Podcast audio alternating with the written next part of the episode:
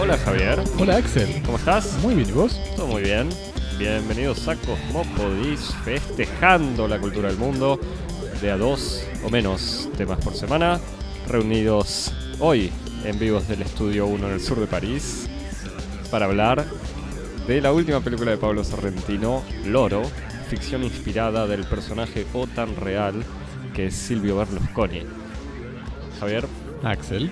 eh, si nos querés mandar algún mail en la semana, Nos escribís a cosmopodis.gmail.com como hicieron eh, tantos eh, oyentes. tantos que no hubo tiempo para responder. Exactamente. Y si no, nos seguís en las redes sociales, en Twitter y en Instagram, en arroba cosmopodis. Y te suscribís, eh, nos comentás, nos evaluás, eh, nos corazoneás Nos abrazás, nos aplaudís. nos- en las múltiples plataformas de podcasting. Como Nos en- escuchás en donde nos estás escuchando ahora, en realidad. Exactamente. Si, si estás escuchando ahora, hiciste las cosas bien. Pero puede ser Apple Podcasts, Spotify, Google Podcast, TuneIn, Stitcher, Pocket Cast, SoundCloud. SoundCloud y tantos otros lugares. Eh, ¿Qué y pasó esta semana, Axel? Dos cosas. Primero, igual recuerdo y agradezco a los mails y que seguimos abiertos a, a consejos de cosas para ir a ver. eh, ir, a, ir a ver o quedarse a ver o como sea. ¿Recibiste alguna alguna sugerencia en particular? Igual aclaro, acepta- aceptamos sugerencias y no garantizamos eh, cumplirlas. Pero bueno, veremos, veremos. Todo, todo se anota, todo, todo es bienvenido de todos modos. Todo se discute. Exactamente. Eh, esta semana, esta semana llegó el frío, yo me resfrié. Así que aclaro, por si me sueno resfriado. No, pero el- las técnicas de ingeniería de sonido borran todos esos defectos. Sí, bueno, estoy mucho peor de lo que parece. Eh, esta semana tuve la, la suerte de seguir con mi ciclo Wang Bing, eh, porque ocho horas y media no son suficientes. Eh, yo había estado viendo unas otras películas de Wang Bing, pero tuve la suerte el, miércoles, este último miércoles, de ir a, a una conferencia masterclass eh, que dio Wang Bing en la Escuela de Altos Estudios en Ciencias Sociales, donde no dijo eh, nada nuevo revelador, o por lo menos me, me quedé tranquilo de que todo lo que había dicho yo la- en el último capítulo, el último episodio de Cosmopodis, estaba en, en lo cierto y era fiel a lo que... eh, Fiel a las intenciones, que es algo que siempre te preocupa. Que a mí me preocupa mucho, claro. No, no, pero en el sentido. eh, incluso en mis interpretaciones se notaba que era por ese lado. Y por otro lado era Wang Bing fiel a sí mismo, eh, hablando lento, repitiéndose un poco, dando vueltas, tomándose su tiempo para, para explicar las cosas. Todo esto traducido, así que fue una conferencia larga en donde en realidad no hubo muchas... Larga y eh, sin edición. Claro, exacto. no- nada se dejó de lado. em, pero nada, fue interesante, pero en el fondo porque confirmaba además eh, las eh, ciertas cosas que se pueden ver en el cine de Wang Bing. O sea que es alguien muy eh, paciente, muy respetuoso de lo que observa, muy observador, curioso, abierto, que no se impone. Pero eh, nada, fue... e- En internet hay algunas eh, conferencias o entrevistas con Wang Bing. Buscaré alguna interesante quizás para tuitear. Porque el pasante no lo hizo la semana pasada. Ah. Eh, por otro lado, quiero aclarar que no tiene nada que ver Es con... Halloween. Está ocupado disfrazándose, andas a ver. Eh, la- que esto no es algo que dijo Wang Bing, pero que en la, para completar, si querés, un, un detalle historiográfico, que no es un detalle eh, exactamente, la campaña antiderechista en la cual se inscribía la existencia del campo, eh, cuya historia es contada en, la película Las Almas Muertas, de la que hablé la semana pasada. eh, esta campaña no iba mucho más allá que las 5.000 personas detenidas en este campo y fueron entre, entre 500.000 y 2 millones de personas acusadas de derechistas a lo largo de muchos años en realidad y arrestadas, perseguidas de diferentes maneras. Pero bueno, el- la película Wang Bing se concentra en sobrevivientes de un campo en donde hubo aproximadamente eh, 5.000 personas. Eh, y que eran todos maestros intelectuales, o sea, y gente en el fondo de izquierda, para decirlo de alguna manera. Eh, para cambiar radicalmente de, de- tema, me parece, después de la, la austeridad eh, del desierto de la semana pasada y de incluso la, la austeridad de, de las- los bailes con Teremin que comentábamos la semana pasada, eh, Javier propuso que fuésemos a ver Loro. Loro, la última película de Paolo Sorrentino. Eh, te dejo. ¿Querés que te cuente mi, mi relación con Sorrentino o te Por dejo presentar la película Por primero? favor, me parece que este, este, este modo que tenés de despegarte De- no, de la agenda de la semana exige alguna forma de explicitación. eh, sí, si querés. No, no es que no me estoy despegando porque fui a verla con, con, no sé si ganas, pero con, con interés. Eh, yo de Sorrentino había visto La Grande Bellezza, eh, película que se caracterizaba por su su virtuosismo, si querés, su barroquismo, no sé si se dice así, pero esa estética fastuosa, majestuosa, teatral, pomposa, ostentosa, kitsch, exuberante, recargada, eh, excesiva, como los adjetivos, pero que nunca son suficientes para hablar del cine de Sorrentino. Eh, y una fascinación Almorzaste un diccionario de sinónimos hoy. Estuve, pasé toda la semana buscando todos los sinónimos necesarios para hablar del cine sorrentino. No, pero digamos, todo ese exceso. eh, Claro, estás corre- lo estás este, contrarrestando con, con un minimalismo lexical. eh, es uno de lo que puede, Javi. Déjame. Trato de hablar el poco castellano que me sale bien por eso. Y las palabras son. Si se pueden reemplazar, funciona.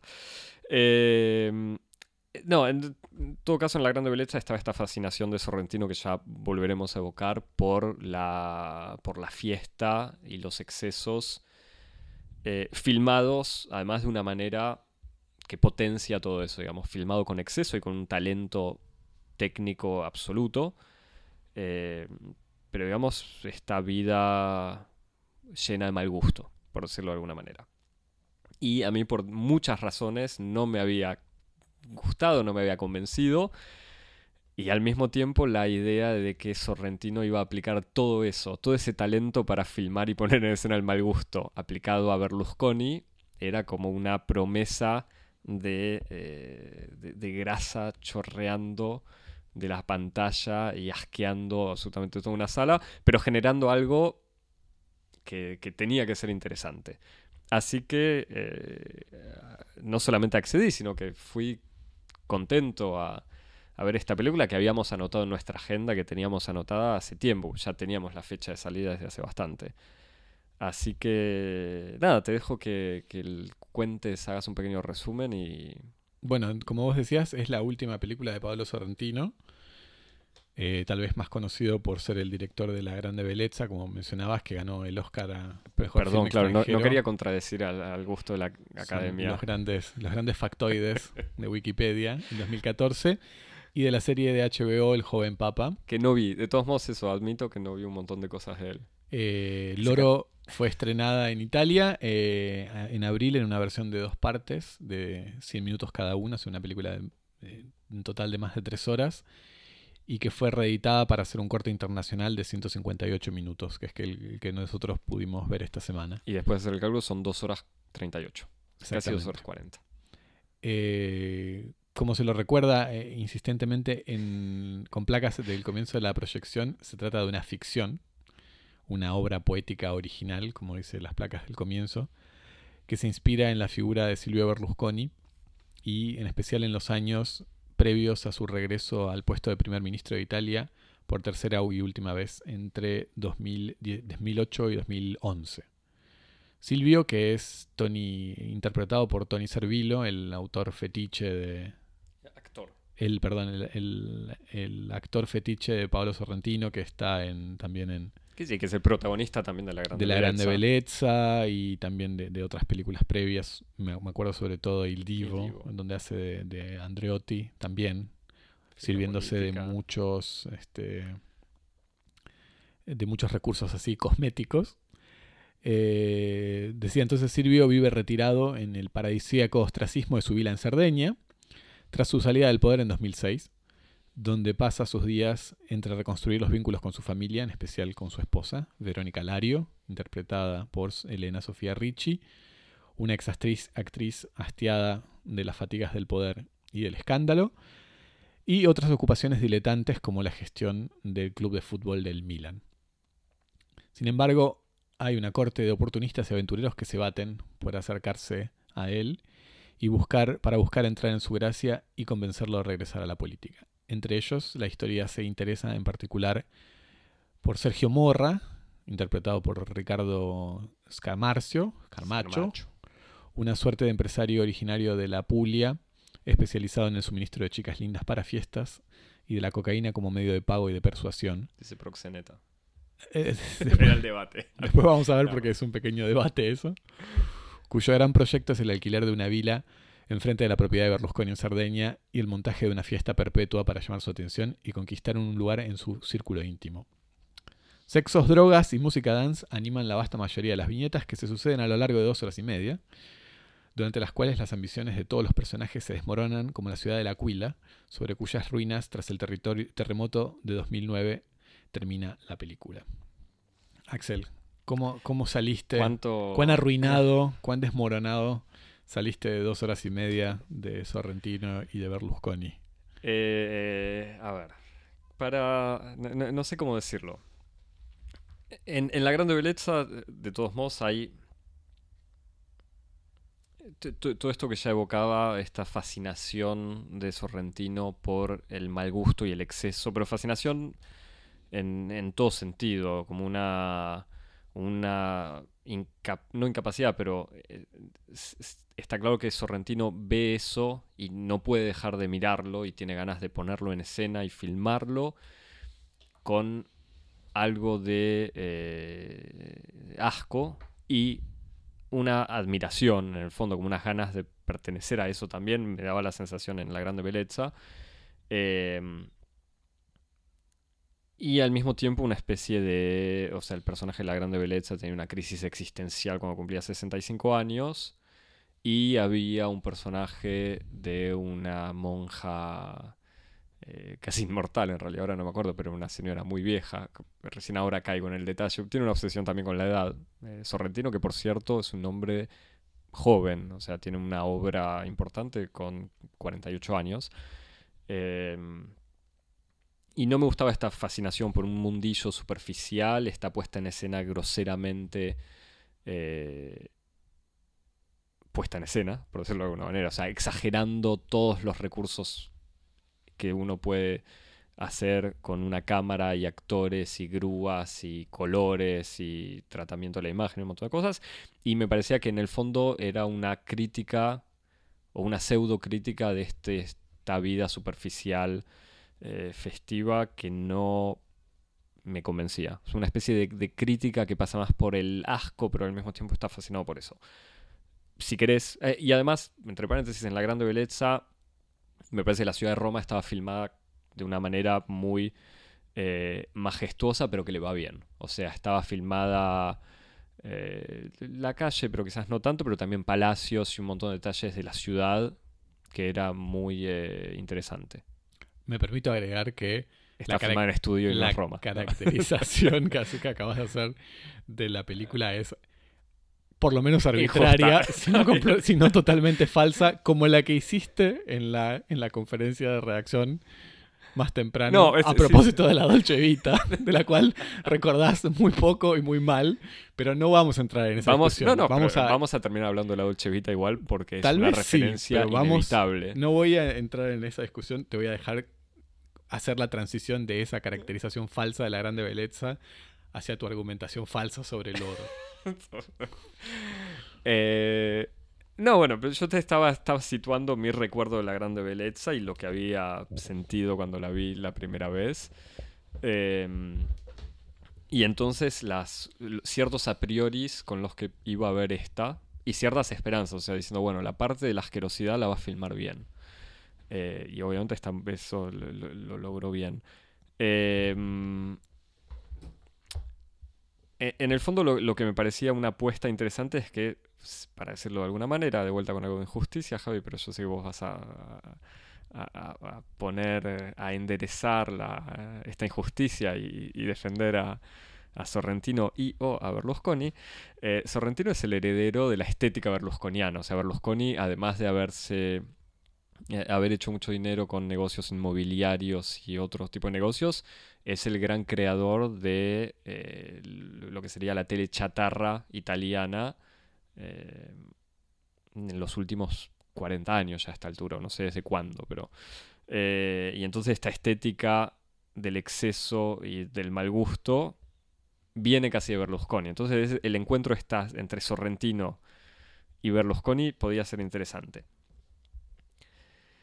Eh, eh, digamos, la, fiesta, o sea, todo lo que es exceso de vuelta, está filmado con un talento en la vulgaridad que es perfecto y absoluto y es muy coherente el, fondo y la forma, si querés, lo que filma y la manera de filmarlo, pero de vuelta cuando digo que filma de manera eh, asquerosa, no lo digo, no es que filma feo, sino al revés, lo filma con un exceso de, eh, de detalle para mostrar la grosería. Si querés resumo un poco, así te dejo igual defender, empezar a defender a mí me daba la sensación que la, cuestión de la moralidad, o el discurso moral de la grande belleza, que a mí no me había convencido, o sea, que tenía como una especie de personaje, el, protagonista que terminaba sufriendo por esa vida de vanidad y de superficialidad, y la monja esta que representaba la pureza, eh, no, me, no me parecía suficiente. Me da la sensación que en esta película por un lado está el exceso de la fiesta y el exceso del personaje de Berlusconi, del que también vamos a hablar, y por otro lado hay un montón de, o un par de personajes que representan la pureza y un par de alegorías medio groseras de... Eh, que, buscan de alguna manera expiar la culpa de, Sorrentino por esta fascinación, que, justamente me parecen demasiado groseras. Y como no termino, no termina de... No, no digo de convencerme, porque no es una cuestión de convencerse, pero no me toca. O sea, no me siento eh, atraído por, por esta, iba a decir pseudo reflexión con algo de maldad, pero esta reflexión que tiene Sorrentino sobre el exceso y la culpa y, la, y el sentido de la vida, si, para decir algo que suena grandilocuente, pero que en el fondo son las preguntas que aparecen en, en la película de Sorrentino. Eh, si querés, insisto, para, darle, o sea, no, insisto en la crítica, sino en, el talento que tiene Sorrentino para poner en escena fiestas y excesos, es el mejor eh, director moralista que lo puede hacer, o sea, creo. Como no hay nadie que filme una fiesta con tanta fascinación como él mismo. Y si querés, sobre la figura de Berlusconi, para, terminar, eh, el actor, que en el fondo uno reconoce al actor eh, muy bien porque es este actor italiano que ya trabajó mucho con él. Eh, uno lo reconoce, pero ve una cara que parece falsa, o sea, con, con, mucho maquillaje, con el pelo pintado, teñido de manera grosera y con gomina, una sonrisa forzada, todo sobreactuado, pero al mismo tiempo es aún más fiel a, a Berlusconi que, el propio Berlusconi, caso, casi. Así que e incluso en ese sentido, la figura de Berlusconi me parece que está bien que se sigue correspondiendo de manera pertinente eh, lo que hace Sorrentino en su cine y la figura de Berlusconi. De vuelta, me da la sensación que en sus películas trata de expiar o resolver esta fascinación y esta culpa, y no sé todavía si lo logra por completo, ya lo, hablaremos. Eh, sí, a ver, ¿por dónde, por dónde empezar? Eh, de todos modos, obviamente, Javier, no pretendo hacer. No, vamos a determinar acá, le, aviso a los oyentes, al final del capítulo no vamos a, ver quién, si, salvamos o no a Sorrentino. Eh, eso lo resolverá él solo con, su Dios. No. No, me parece que vos querés llegar a, la conclusión de si es de izquierda o no. No, no, eso yo ya sé que no es de izquierda. eso, eso no, es una conclusión la, que la expectativa que tienen muchos de nuestros oyentes con respecto a nuestras discusiones. Eh, es que igualmente, bueno, después eh, mira, te lo digo ahora, pero ya veremos. En un momento el personaje Silvio dice, la izquierda está obsesionada conmigo, no paran de escribir libros donde tratan de entenderme o explicarme, no me acuerdo muy bien, a partir de conceptos o de complejos psicológicos. Y a mí me parece que en el fondo Sorrentino no logra salir de eso. O sea, no logra salir de la explicación medio psicologizante de Berlusconi, pero, pero estoy seguro que no es de izquierda. Pero bueno. ¿En qué sentido? Que, no hace una crítica de izquierda o una explicación de izquierda de Berlusconi, pero no me importa. O sea, no... ¿Qué sería una crítica de izquierda? Le falta marxismo a esta película, Javier. Eso. Pero no quiero resumir. No, y esto igual volviendo en serio al tema de las fiestas de Berlusconi. A mí me parece que la crítica moral eh, de que las fiestas son malas porque el exceso es eh, vacío o que, el placer por el placer es algo vacío, me parece que no es tan pertinente como podría ser una crítica de las condiciones sociales eh, y económicas de la existencia de, esos, de esas redes o incluso de la ambición por el poder de Berlusconi y de la gente que está alrededor de Berlusconi que lo quiere hacer llegar al poder o, que, o mantenerse en el poder por otros intereses. Y obviamente todas esas cuestiones no no es que no aparece en la película, digo, no, no, la película no tiene nada que ver con eso. Eh, no, es que no le reproche a Sorrentino o que le reproche a Sorrentino no ser marxista. Que lo haga, simplemente no me interesa tanto. No, me parece que, que, si pretende criticar eh, al berlusconismo, sea la manera más interesante eh, su película. De todos modos, me parece que en su película uno de los problemas es que no. que, termina siendo muy ambigua con el berlusconismo. Pero. Pero no importa, yo quiero escucharte porque ya escuché algunos de tus. no de tu defensa de la película, de, Sorrentino, pero algunos de los elementos que a vos te parecen interesantes que, y me parece interesante escucharte a vos. sí, a ver, dijiste tantas cosas que, me parecen... Por eso, que me, me parecen... hablar mucho, me tendrías que haber interrumpido antes. No, no, no, es que me parece importante como organizar los términos en los que vamos a, discutir sobre esto. Eh, me, gustaría tomar uno como, puerta de entrada, eh, que es... Em, puerta de entrada, que en el caso de Sorrentino es obviamente una entrada con columnas alrededor, muchos escalones y bordes dorados. Yo diría que no es la tradicional, sino la de atrás. Este. Esa es la de Berlusconi. Eh, no, me parece que hay un, hay un pequeño un pequeño motivo, una pequeña repetición en la película con respecto a, a, los modos en los que se, se manifiesta el anti-berlusconismo, en especial en la inteligencia izquierda, en donde la película se ríe o pone en boca de Berlusconi este, la reacción con sorna cada vez que ve un nuevo libro o una nueva declaración de algún intelectual eh, a propósito de a propósito de, él o, de otro intelectual que, de izquierda que descubre como el secreto del fenómeno Berlusconi, que Berlusconi dice son todos unos idiotas, nadie entiende en realidad de qué se trata. Y me parece que ese es un buen punto como para empezar a, a pensar un poco la película en el sentido en el que una de las, me parece, las características que tiene el modo de acercarse a Berlusconi que tiene Sorrentino es eh, el de evitar la tentación de la teratología, ¿no? como de la ciencia del monstruo, que es una de, las características de, esa especie de, de, crítica o de fascinación de la izquierda, que ve en Berlusconi un monstruo, una especie como de figura totalmente extraordinaria, totalmente fuera de lo común, como larger than life, este, de la cual hay que descifrar un secreto. Este, y, me parece que ese modo de concebirlo a Berlusconi como un monstruo, como una aberración, lo que hace es, eh, en cierto sentido, hacer, promover un tratamiento un poco como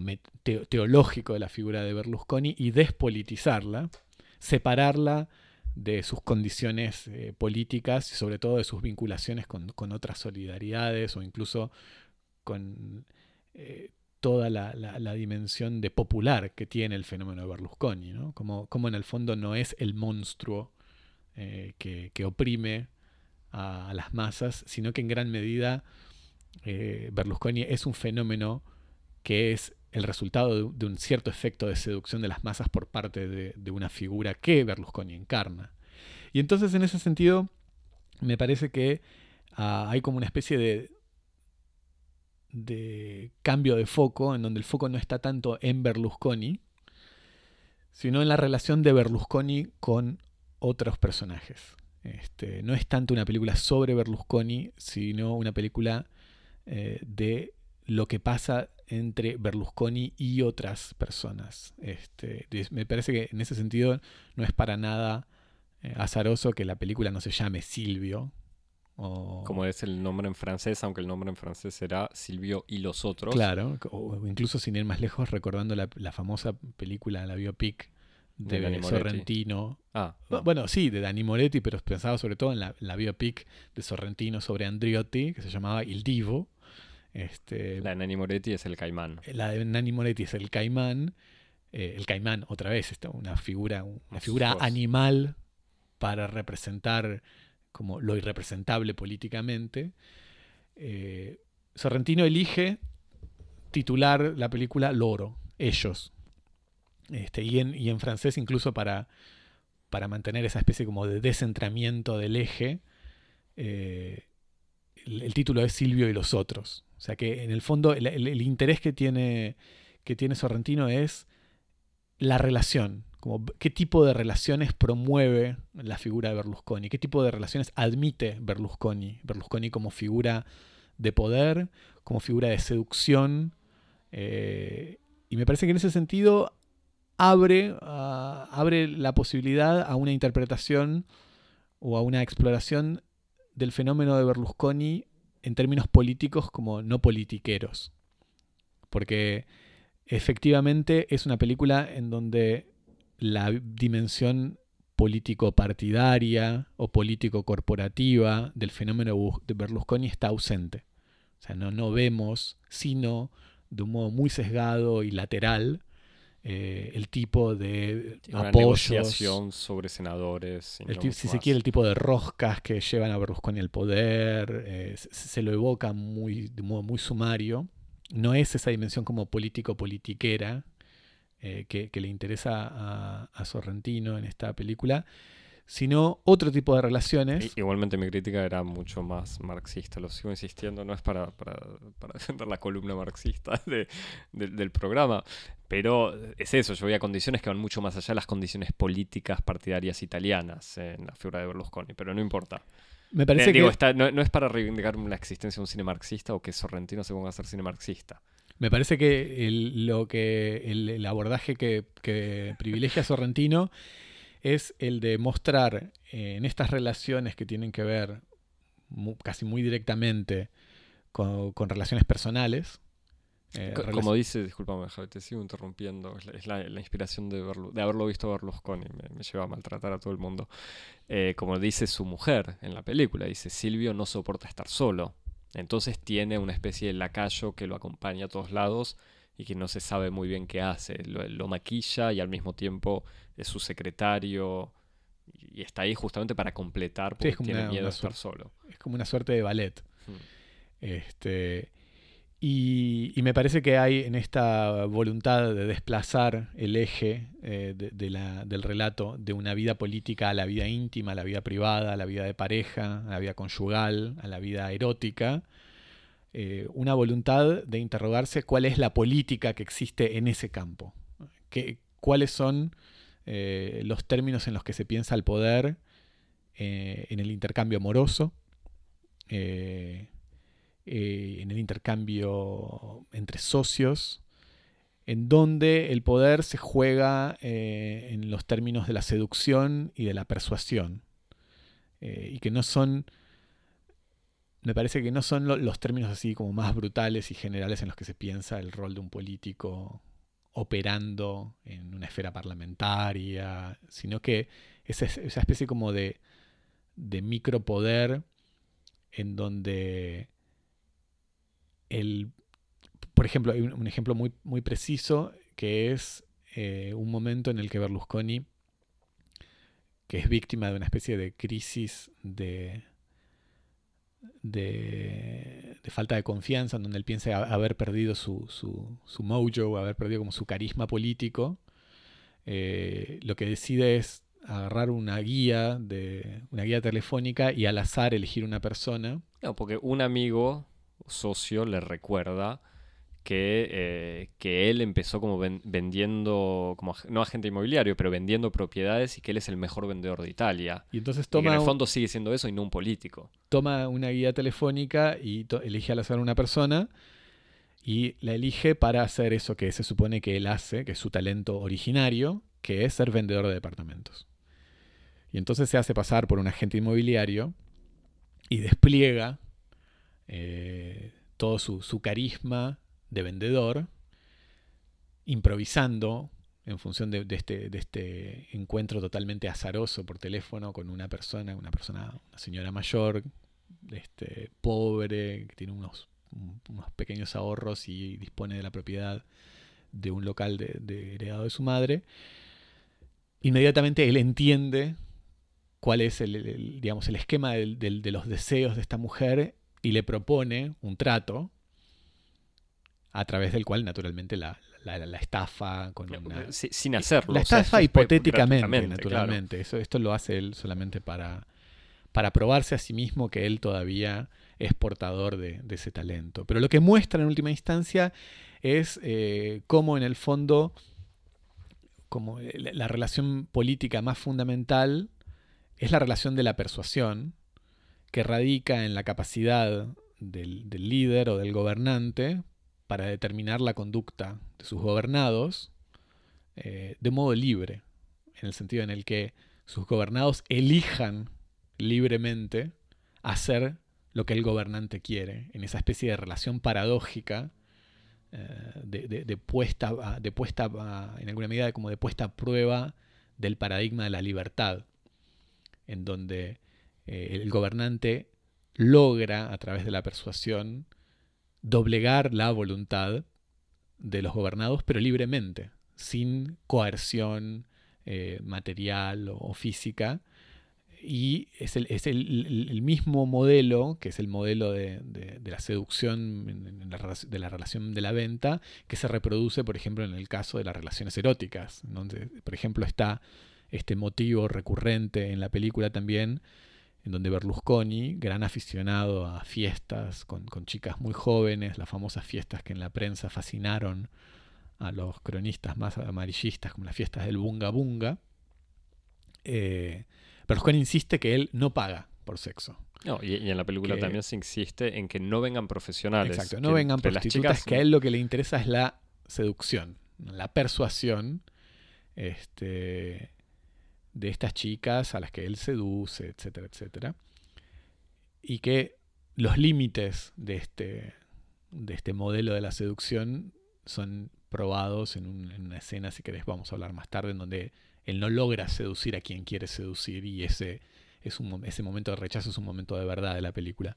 Así que me parece que hay en todos estos, en todos estos eh, estos tipos de relación que tienen que ver con la persuasión o con la, con la seducción, una exploración de la política como relación, eh, que intentan justamente echar luz sobre Berlusconi, no tanto como monstruo o como, como, figura política monstruosa, sino como oh, un artista, eh, un artista de la manipulación. Este, y, en ese sentido me parece que hay como una especie de crítica, si querés, como estético-política de la figura de Berlusconi. No es una, no es una, crítica. Una crítica de la crítica, en el fondo. Estético-política en el sentido de, la política entendida como un cierto arte de la, manipulación. Eh, como un cierto arte, y digo arte en un sentido muy deliberado. Este, me parece que va, por ahí el, interés político de la, de la película. Sí, estoy muy de acuerdo de ese ejemplo, me había notado el mismo ejemplo y, anotando esto también, que para que hay una especie de doble manera o doble imagen del poder, pero por un lado es esta ambición, pero una ambición que no se sabe de qué, y que en el caso de Berlusconi es esta voluntad de conquistar, y que conquistar al otro con esta escena donde él le vende, llama a la desconocida para probar, y para probarse a él mismo en realidad, a ver si todavía puede vender algo, como si estuviese evaluando o probando su potencia sexual, pues una cosa así. Es como el viejo que ya que, quiere ver si todavía funciona su talento y, en el fondo el paralelismo sexual es eh, está omnipresente en, la película. Pero justamente me da la sensación que esta idea del poder eh, como conquistar y convencer a alguien y que se juega siempre en microrelaciones, no llega a un punto que es eh, superficial. O sea, que es...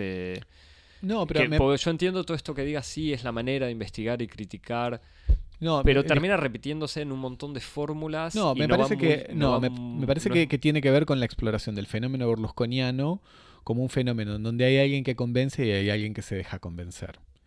Y, to- y- y todo gran fenómeno político eh, puede ser investigado como ese encuentro. Y de hecho, me parece que no en vano hay una, una gran tradición del pensamiento político eh, en Italia a partir de esta idea del encuentro. O sea, eh, no es otra cosa eh, la- las investigaciones políticas que Maquiavelo hace sobre lo que se necesitaría justamente en, Italia para lograr producir una especie de, de- de poder que agregue los distintos poderes que están fragmentados. Hay una, una permanente problemática, hay una permanente preocupación eh, sobre cuáles son los términos en los cuales eh, se encuentra el proyecto político que se intenta vender y los clientes que lo compren. Y me parece que ese es el punto en el cual Sorrentino pone el foco.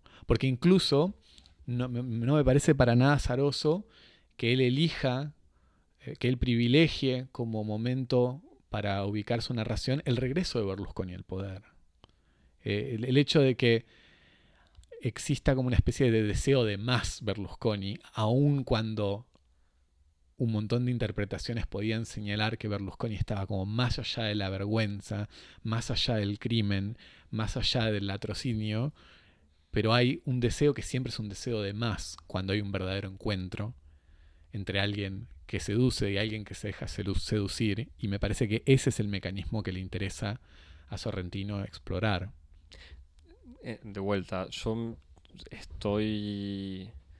eh, soy todavía un poco escéptico sobre la profundidad de la exploración. Yo est- está claro, estoy de acuerdo con que esta es la pista de él, pero me da la sensación que, de que la negociación entre Berlusconi y los otros, Silvio y los otros, para retomar el título francés, eh, y, y el arte de la convicción y de la. ni siquiera manipulación, porque en el fondo casi que no. Obviamente miente. Pero digo, no, no hace trampas muy importantes. Este Berlusconi conquista con puro carisma y... eh, Sí, pero Y- ese puro carisma eh, es. Lo que es interesante es cuáles, cuáles son las formas de ese carisma.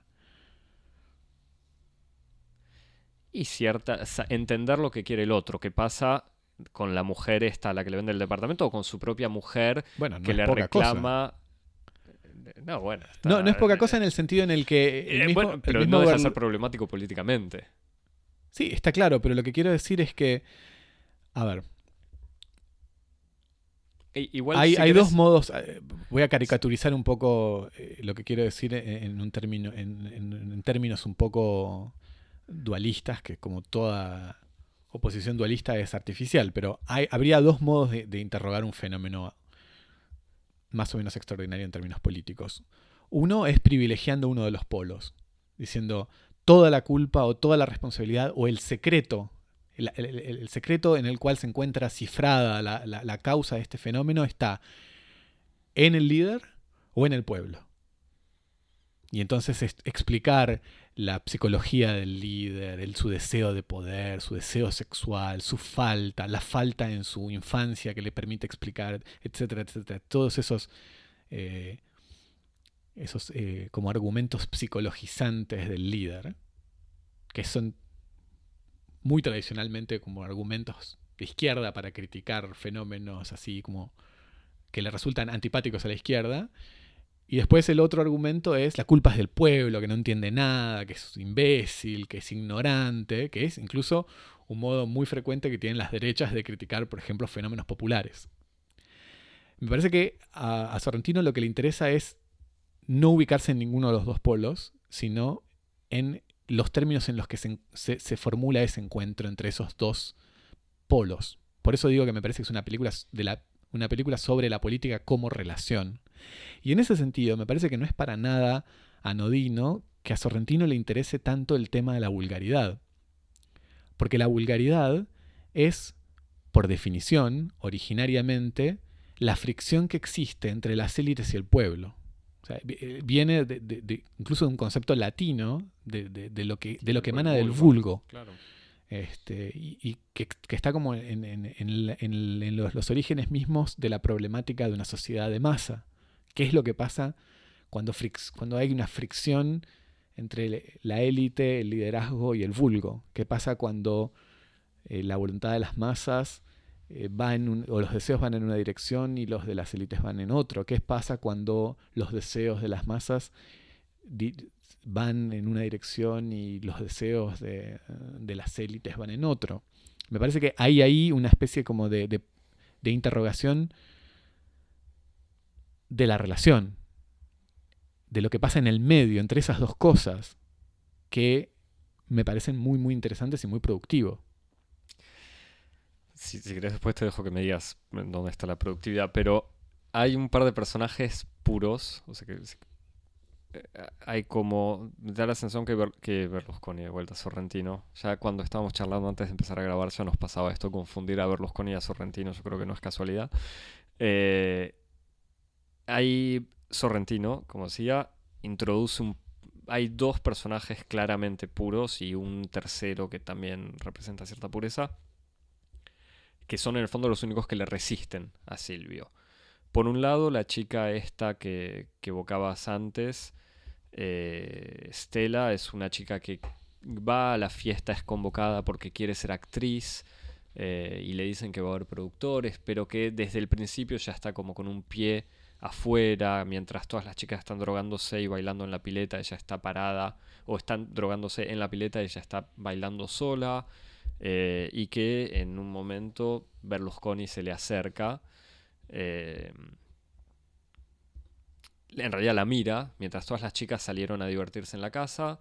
Berlusconi se queda mirando a esta chica, le dice que se siente al lado de él para empezar a hablarle y ella prefiere alejarse, dice que no, no está disfrutando de la fiesta y se va a su habitación. Berlusconi la, va a buscar a la habitación y ahí tienen un diálogo en donde justamente Berlusconi con mucho tacto, eh, sin, sin tocarla justamente, como muy de a poco le va preguntando, pero ¿qué pasa? ¿Qué querés? Se va acercando, se sienta en su cama, se le acerca, le dice qué lindos ojos que tenés, qué linda boca que tenés, en una situación que siempre está al borde del acoso, pero que en el fondo Berlusconi, con ese talento eh, que pone tanto en escena Sorrentino, de sentir muy bien lo De que... saber ubicarse. de saber ubicarse, por eso, de no meter la pata, no ir demasiado lejos. De Trata- ser procas con quien desea procacidad y de ser de tener tacto con quien ir lento con esta chica que está claro que está en desconfianza. Y. eh, otra vez el personaje de Berlusconi, ¿no? Estamos Sí, sí, sí, hablando el de personaje no estamos de- hablando de de- Berlusconi del- real, sino cómo lo está puesto en escena en la película. Totalmente. Es, eh, por suerte no tuvimos la ocasión de estar tan cerca de Berlusconi para poder saber cómo actuaría en privado. Eh, más allá de todas las, las cosas que salieron en la prensa. Eh, eh, no, no, bueno, que por cierto igual tampoco está mal quizás aclararlo, que sí, que Berlusconi, aunque es evocado en la película, tiene estos casos de sexo con menores, bunga bunga y otras cosas, eh, donde la relación entre el abuso y la prostitución de menores es bastante... Que me parece que está evocado. horrorosa. Está abocada, está abocada sobre todo al episodio muy final. específico. Claro. Eh, pero bueno, nada, Berlusconi se le acerca a esta chica y le termina preguntando como, bueno, pero ¿qué, qué pasa? Porque no estás contenta. Y la chica, que es de vuelta una jovencita que dice tener 20 años, en, la- el personaje tiene 20 años, pero parece de menos incluso. Eh, y como habíamos dicho, tiene una belleza absolutamente consensual. Digo, podemos estar de acuerdo que es, eh, es una chica con pocos defectos visibles. Le dice, eh, no, quiero, no quiero ofenderlo, pero muy honestamente lo que pasa es que usted tiene un aliento que no es feo, que no es eh, desagradable, pero que es el aliento de mi abuelo. Y como que esa es la, la- la última razón con la que ella lo rechaza.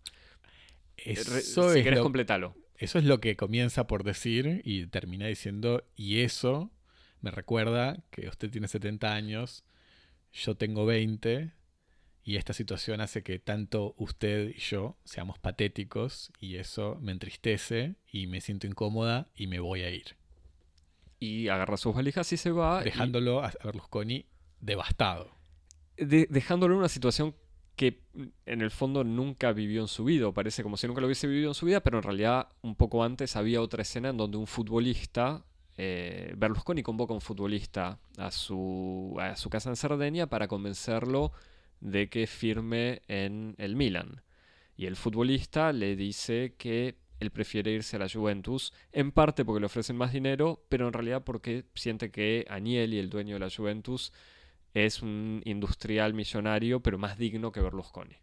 Ent- Un tipo con más clase. un tipo con más clase. Y que, y, y le dice, de vuelta, es uno de los pocos, a todo esto un futbolista, eh, el nombre, es un nombre inventado, pero tiene un, nombre francés y un apellido español.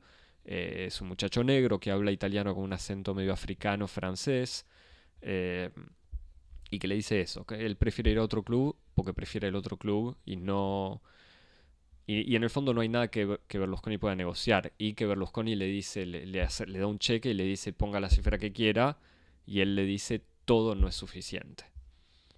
Eh, ese futbolista sería como el segundo personaje puro eh, que, le resiste a Silvio. Y el tercero sería la esposa que gana su pureza de alguna manera discutiéndole desde el principio, pero divorciándose al final, que esto también es un hecho real, pero es otra mujer que, aunque cede por momentos, termina escapándole a la, al carisma o al poder de convicción de Berlusconi.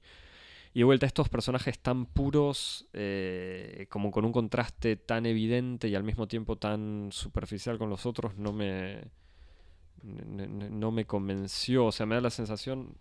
No es que no me convencieron, no me convenció el uso de estos personajes. Pero de vuelta me da la sensación que son como intentos eh, de Sorrentino como para expiar toda la grosería de, su película y eh, ciertas alegorías o imágenes insistentes. La primera, que es en, en la primera parte de la película, cuando... Sí, igual me, me gustaría Dale, que dale. dijéramos dos cosas sobre, sobre esas dos escenas que vos señalás. Me parece que las más. eh, La, la del futbolista es pertinente, pero me parece que las más interesantes son la de esta chica jovencita que lo rechaza, en, que lo, lo- lo- lo- lo rechaza en la fiesta. Y después el, el intercambio que tiene con su mujer en el momento en el que su mujer le anuncia que se van a divorciar. Porque en el fondo son dos momentos en donde uno ve que el deseo de Berlusconi está frustrado. Porque el del futbolista es, un ejemplo interesante que tiene su interés, pero hay algo eh, en el modo en que él administra el, el club de fútbol del Milan que da la sensación de que él está haciendo eso para ocuparse cuando él está mientras que Sí, el sí, pero en toda la película son los únicos tres personajes que lo contradicen a Eso él y el, y No, el no, eso- futbolista lo, casi que lo humilla al decirle que Agnelli es una persona respetable sí sí sí y eso él no. sí sí eso está bien pero me parece que Con- de vuelta con la figura de un joven negro humillándolo, que es... eh, sí sí pero me parece que hay, hay, una especie de, de- Pero ent- entiendo esta diferencia. de centralidad Sí, sí. De, que tiene que ver con la relación de la, de la relación sexual y libidinal, el deseo, y- de- la frustración en la seducción y la pérdida de una, de una conquista amorosa. Me parece que ocupa un lugar central en el modo en que organiza eh, el relato sorrentino de, Berlusconi.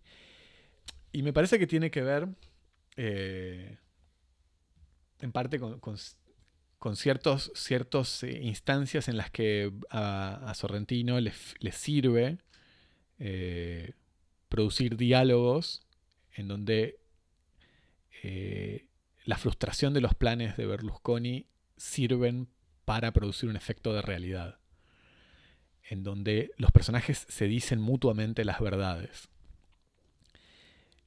Y después podemos discutir sobre los límites de la alegoría, y, y en ese sentido yo estaría... ¿De, de la pureza decís o de...? No, de la alegoría como recurso, Hmm. como figura Sí. narrativa, pero está bastante claro que en este caso hay como una especie de, de doble capítulo que se cierra en los dos casos, en donde las mujeres le, le sirven a, a Sorrentino para encarnar dos momentos de la historia, uno es el futuro y uno es el pasado, que le dicen a Berlusconi no. Eh, el futuro, la chica joven, le dice no, porque vos no me inspirás nada. Eso, ese sueño que vos querés vender, a mí no me, no me seduce. Y le dice no.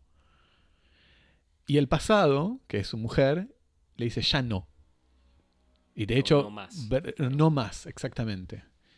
Eh, y de hecho, Berlusconi utiliza todas sus argucias para recordarle a su mujer todo lo que ella aceptó y todo lo que ella ganó estando con él, que sería, otra vez podemos discutir los límites de la alegoría como figura, pero sería lo mismo que Berlusconi podría decirle como a su electorado, o a sus líderes, o a sus aliados políticos, y aún así su No, no, mujer le, le dice, dice, "No te- ya no. Claro, y le dicen, no te olvides que vos también fuiste como una de estas chicas que querían fama y poder Exacto, y que... que... fuiste una, una, una- chica, una actriz mediocre, que yo te salvé, que yo te di la gran vida, etcétera, etcétera.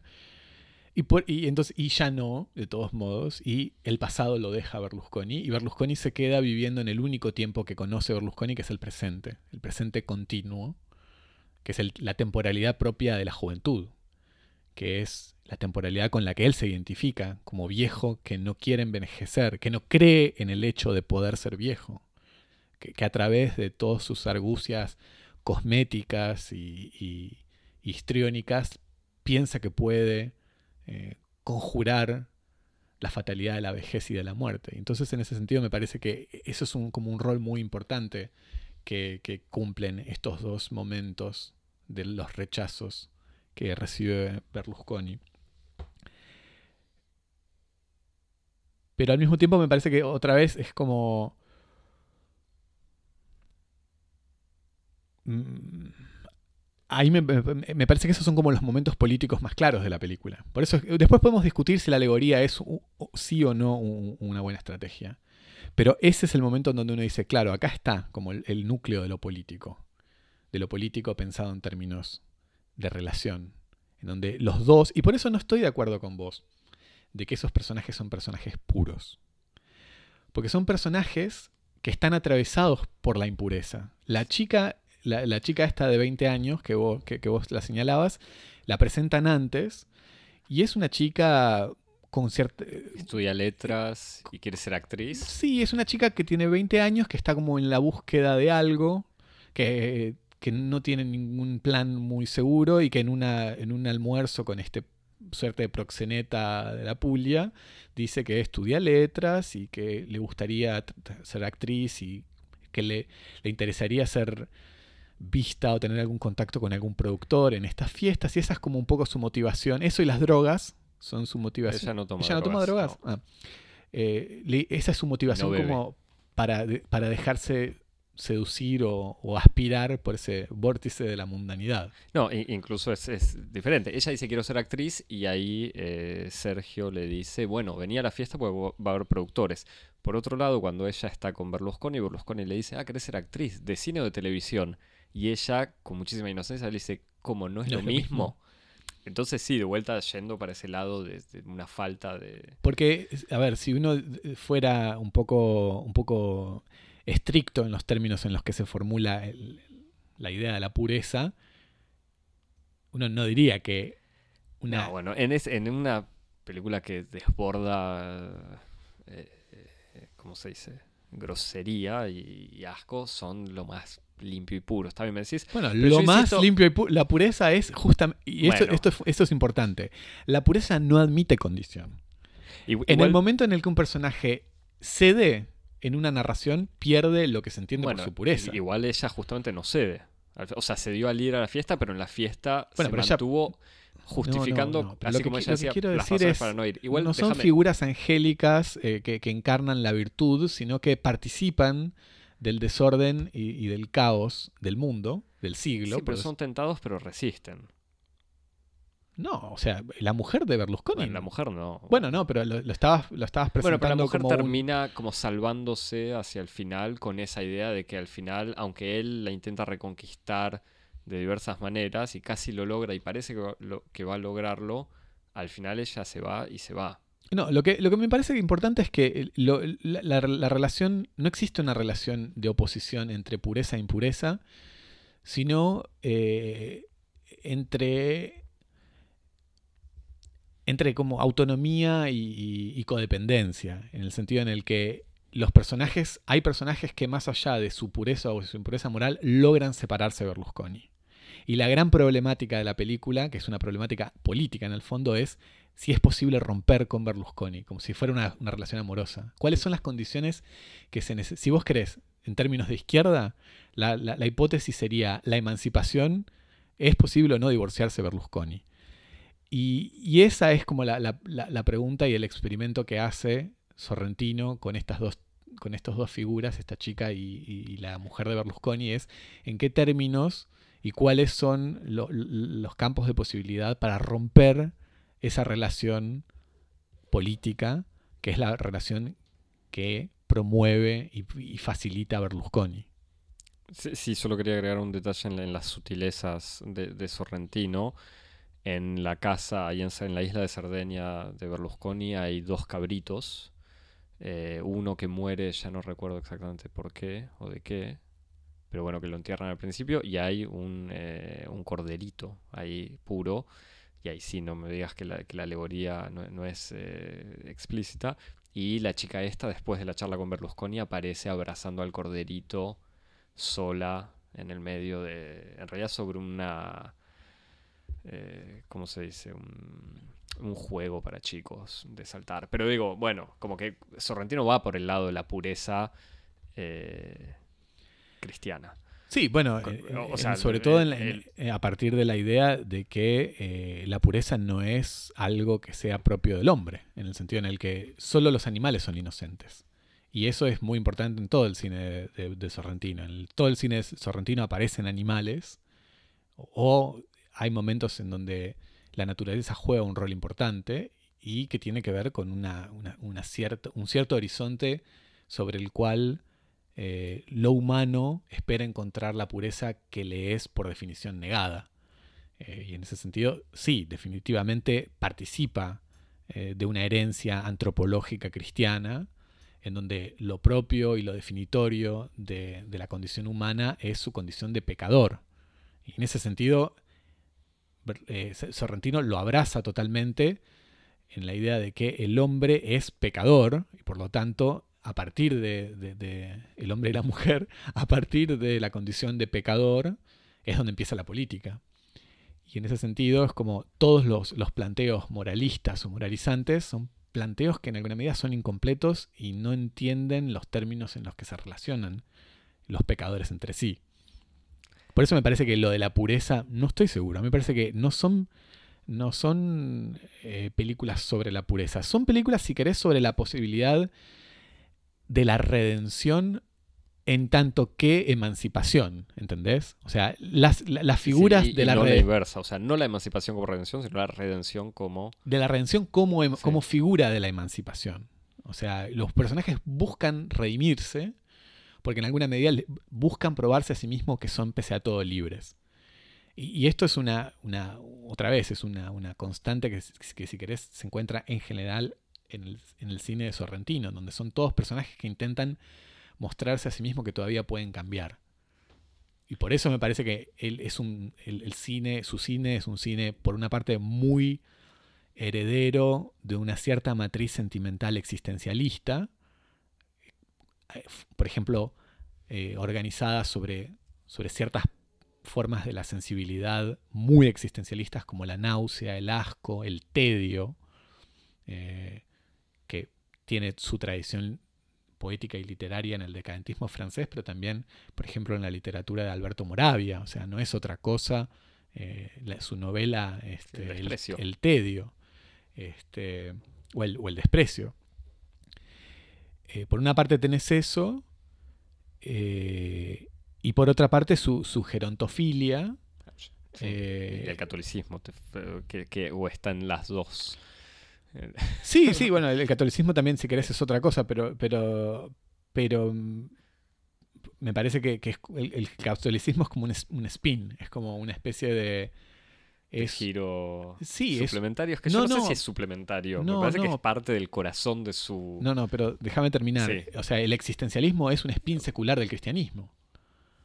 O sea, la, la idea de que, de que la, la, la, realización de la existencia ocurre sí, solo sí, en la medida en que el sujeto se apropia de su, se, apropia de su libertad, de su libre arbitrio, es un spin, es como un giro secular de toda la, ética redencionista cristiana.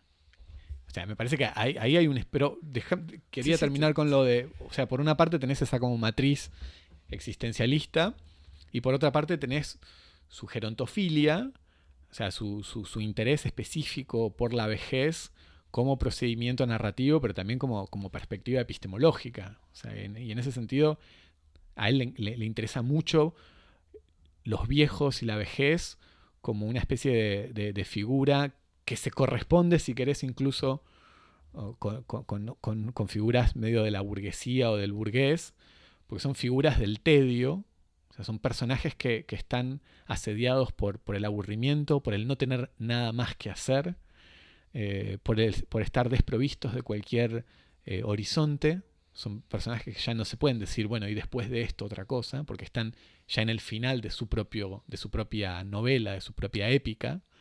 Este, no tienen horizonte, son figuras nihilistas por definición. Eh, y entonces esas condiciones... Y, al mismo tiempo que están en el momento de hacer un análisis, un balance de su vida. O sea que de vuelta es, me parece el toque católico de, de medir si las acciones, si, no, no es si hicieron buenas acciones o no, pero están también en ese bueno, es que esa época de balance. Bueno, pero es que es la época de balance es eh, una, una consecuencia de lo otro. O sea, uno no puede hacer un balance cuando, no, cuando tiene cosas por hacer. No, no, por, por eso. Solo se hace balance al final. Está bien, pero la idea de ese balance me parece particularmente inscripta en la, eh, el prisma católico de Sorrentino. A eso voy. Sí, sí, sí, sí. Eh, y, pero lo que me parece importante es que todos estos personajes trabajan, su drama trabaja alrededor de si es posible hacer algo. Eh, si es posible hacer algo de su existencia todavía, si hay otro horizonte que no sea el horizonte de la finitud, o incluso si es posible tener un horizonte que vaya más allá de la finitud, aunque sea como hipótesis, en el sentido en el que me parece que ese es como la gran fábula de la grande belleza, un hombre que tiene 65 años, que sabe que en alguna medida su plenitud intelectual y su plenitud física este, se encuentran, si querés, agotadas, eh, él tiene como todo un momento en donde dice, bueno, no importa, es como, yo voy a ponerme como, como, como horizonte la posibilidad de una redención por medio de eh, el regreso a una vocación ocluida en su juventud, que es la vocación artística. Entonces él se presenta a ese horizonte como un horizonte de posibilidad de redención, de, de todavía que haya algo más y que en el fondo haya lo más importante. Este, y entonces en ese sentido me parece que, esa especie como de posibilidad de la redención es una especie de posibilidad de, estos personajes para liberarse de lo que ellos creen que son como las tramas cerradas de su propia existencia, que pueden tener distintos nombres, que pueden tener, por ejemplo, en el caso de Gambardella en, La Grande Belleza, eh, la, extinción de su propia, de su propia vida en los placeres vacuos de la mundanidad. Sí, no haber seguido sus sueños de juventud y haberse perdido en este conformismo de fiestas. Sí, que de todos modos, que de todos modos, sí, de mediocres o de, de, placeres de una noche, digamos, este, de placeres vacuos, frívolos. Pero situación que tienen dos personajes en, eh, acá en, Loro también, y que son dos personajes bastante más jóvenes. Sí, igual me parece que hay, por eso, que es secundario, pero... Y por eso me parece que, eh, me parece, insisto en, esto, en, como en cambiar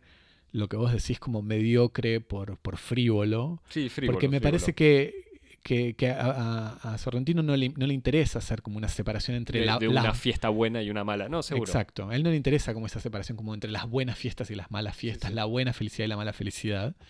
A él le, le, interesa otro tipo de distinciones. Estoy de acuerdo. Este, y Perdí el hilo.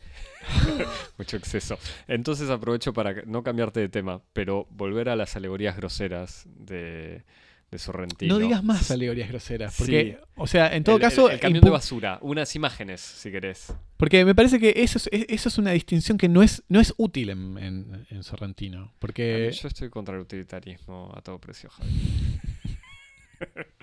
Bueno, no importa, llámalo como quieras. Una escena eh, donde en la primera parte de la película, donde está el, proxeneta caminando, acompañado de 20 chicas saliendo de un restaurante y yendo a una fiesta, caminando por Roma y, y caminando cerca del Coliseo, por la vereda, porque no sé muy bien por qué, eh, al lado del foro, se ve salir una rata de las profundidades de, la Roma antigua, se ve venir un camión de basura, la rata cruza la calle frente al camión de basura y el camión de basura para no aplastar a la rata frena y dobla, lo que termina haciendo que cae entero en el foro romano ante la mirada atónita de todas las chicas y de, Sergio.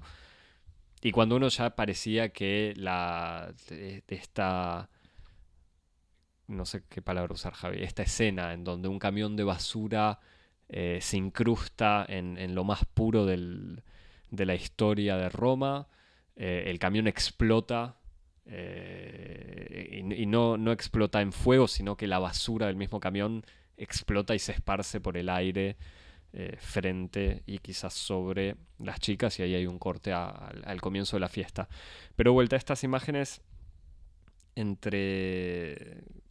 Es que no sé, o sea, no, no- no sé cuál sería la palabra pertinente, pues no se puede decir eh, me- metáfora, pero es que en el fondo sí, es como una especie de imagen representando de vuelta una rata saliendo de, las en- en- entrañas de Roma y esta asquerosidad que representa el, el mismo mundo que de vuelta fascina a Sorrentino y le da asco de la basura eh, ensuciando en, en todo sentido. La, la pureza del pasado de Roma es... eh, que yo no estoy seguro ¿Por qué de que. así? No estoy seguro de que. No. O sea, en, en el sentido en el que Roma ahí no figura como un pasado de pureza.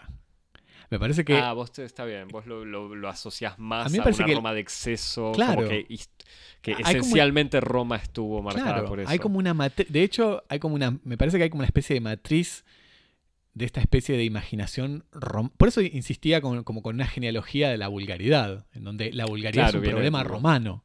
Hmm. Como hay, hay como una especie de matriz romana de lo que es el problema de la sociedad de masas. ¿Cómo es todos estos problemas que hoy discutimos? Vulgaridad, populismo, tiranía. Son todos problemas que están formateados por una matriz social, libidina. Incluso la idea de la fiesta, la saturnalia, la bacanal. O sea, toda esa estética y esa política y esa sociabilidad están en la matriz romana, que no está presentada, me parece, como una matriz originaria, donde ellos sí eran puros y nosotros los venimos a ensuciar, que eso además sería como de un nivel de reaccionarismo, pero es lo peor. A mí me parece que ahí Roma es como todo lo contrario. Es, como, el origen de la misma... Sí, exactamente. Si querés es el origen. Este, Puede ser. Yo que creo que por, es por una cómo está Roma- filmado... es sí. una Roma que ni siquiera es directamente eh, una, una relación con el catolicismo. El catolicismo es casi un episodio de Roma, en cierto sentido. Eh, está dentro eh, de esa especie de, de... Es más, hasta si querés, es como Roma, Roma como mundo de la política, de los deseos, de, de- de la perversión, hasta pervirtió la religión. O sea, es como el catolicismo se volvió sucio cuando, cuando, cuando Roma lo atravesó. Y no Bueno, es es- es- es- era el tercer detalle que, que iba a hablar, justamente la cuestión de... porque de los, Cristo, los pero- los- los religiosos no figuran como, mí- como, como ejemplos de pureza, ni mucho menos. O sea, el, el joven papa trata sobre, precisamente sobre esto. Eh, de vuelta, para terminar con la, la- la escena, a mí me parece, en- entiendo lo que sí, sí es muy pertinente. Me parece que por cómo estás filmado en la ciudad, esas ruinas romanas se ven más como, que son ruinas de todos modos, eh, se ven más igual como el, el- lugar que ocupan hoy en día en Roma, como una especie de pasado, pasado glorioso. Quizás, No. quizá- no puro quizás, pero A glorioso. mí me parece que no, que justamente que, otra vez, estamos hablando de una cierta imaginación histórica, o sea, de, de un cierto como conjunto de representaciones de la acción del pasado sobre el presente que después habría que hacer como un trabajo de como explicitación histórico de qué, en qué momento cristalizó como una realidad cultural, si fue, no sé, el renacimiento, el neoclasicismo, no importa, pero me parece que Roma siempre existe como ruina y que hay algo, eh, hay algo de, esa especie como de, de arruinamiento que constituye un poco como el grado cero de una cierta experiencia de lo romano o de lo italiano. Y en ese sentido, discúlpame, hago una pequeña como una pequeña este, un pequeño desvío. La grande belleza es en el fondo, por, eso insisto con que vos lo caracterizabas como falsamente. Y La grande belleza es la aventura de un hombre que intenta en el medio de las ruinas llevar una vida más o menos digna. Un hombre que sabe que no existe tal cosa como el heroísmo, que no existe tal cosa como la integridad y que en el medio de, la tormenta del mundo tiene que tratar de llevar una vida lo más digna posible. En el, como, casi como el dandy, un hombre que incluso sabiendo que no puede hacer nada, tiene que tratar de navegar esa, especie de, gran caos de ruinas para tener una vida que no sea del todo miserable.